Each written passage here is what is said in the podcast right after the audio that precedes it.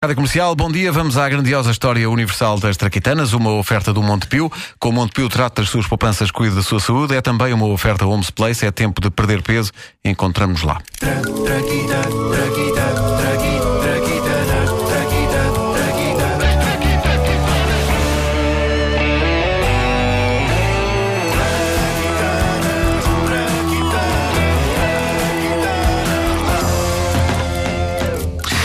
se pesquisa na internet pelas mais diversas invenções, encontra-se a história de quase tudo e até com algum detalhe. Mas há muitas coisas óbvias cuja, cuja invenção e a história se mantêm envolta numa bruma de incertezas. E é o caso da porta.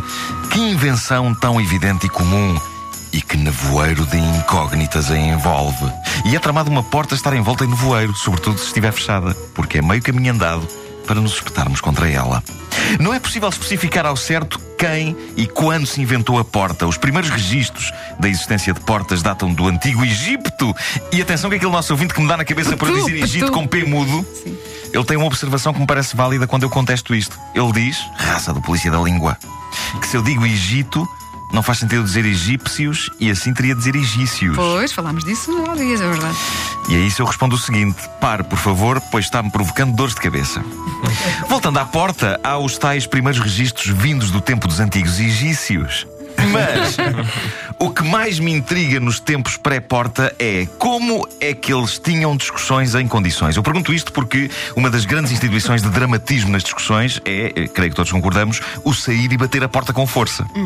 A minha teoria é que isso pesou na altura de inventar a porta. Não, só, não era só a questão da proteção contra as intempéries e a defesa da privacidade. Eu acho que os antigos discutiam mal por não terem portas e passo a demonstrar. Eis uma discussão entre marido e mulher passada no período pré-dinástico do Egito.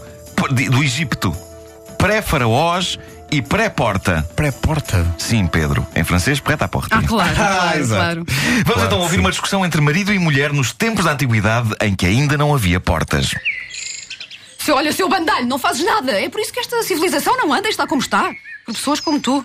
Onde é que estão as estradas? Os aquedutos? Pois, pois, sou sempre eu que tenho a culpa de tudo, culpa de tudo. Olha, sabes o que é que eu te digo? Basta! Vou sair desta casa! Vou sair desta casa, é já! Vou sair! Ah, A, a- a discussão acabou. era, era o que eu estava a pensar, ficou assim um bocadinho. Ah, pendurada, não foi? Sim.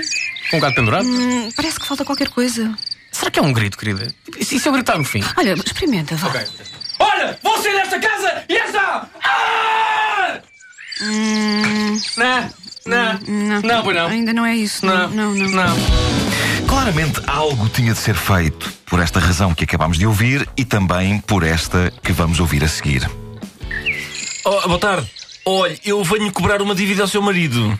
Ele não está! Mas como não está? Eu estou a vê-lo, está aí atrás de si, sentado. Não estou nada! Como assim? Se está a falar comigo? É, isto, isto é uma gravação! Uma gravação?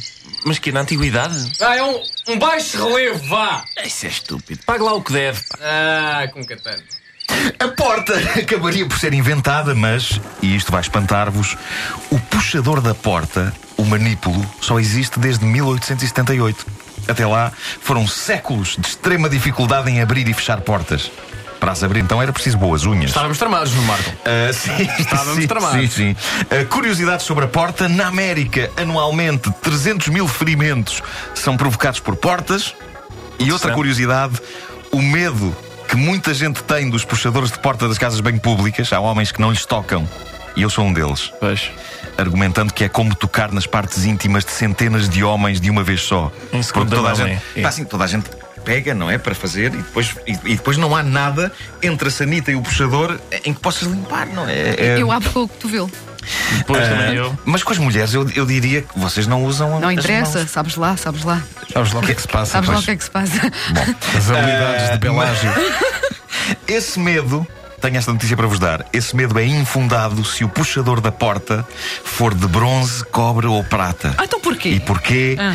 Porque esses materiais são venenosos para os germes. Mas esta mal- maldita mania que eu tenho de, de ir, a maior parte das casas de banho públicas que eu frequento Sim. não têm puxadores de é, prata. pois é. E é por isso que eu lanço aqui um desafio, uma campanha, e acho que devíamos mesmo criar uma canção tipo We Are the World ou Abraça Moçambique, reunir imensos artistas num estúdio para cantarem uma grande canção legislação que sensibilize as autoridades para que nenhuma casa de banho pública possua outro tipo de puxador nas portas que não seja de cobre, bronze ou prata.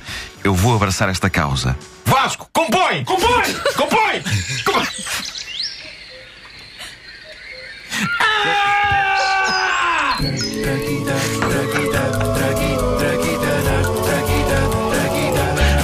As traquitanas são uma oferta muito pio, trata as suas poupanças, cuide da sua saúde e Homes Place. É tempo para perder peso, encontramos-nos lá.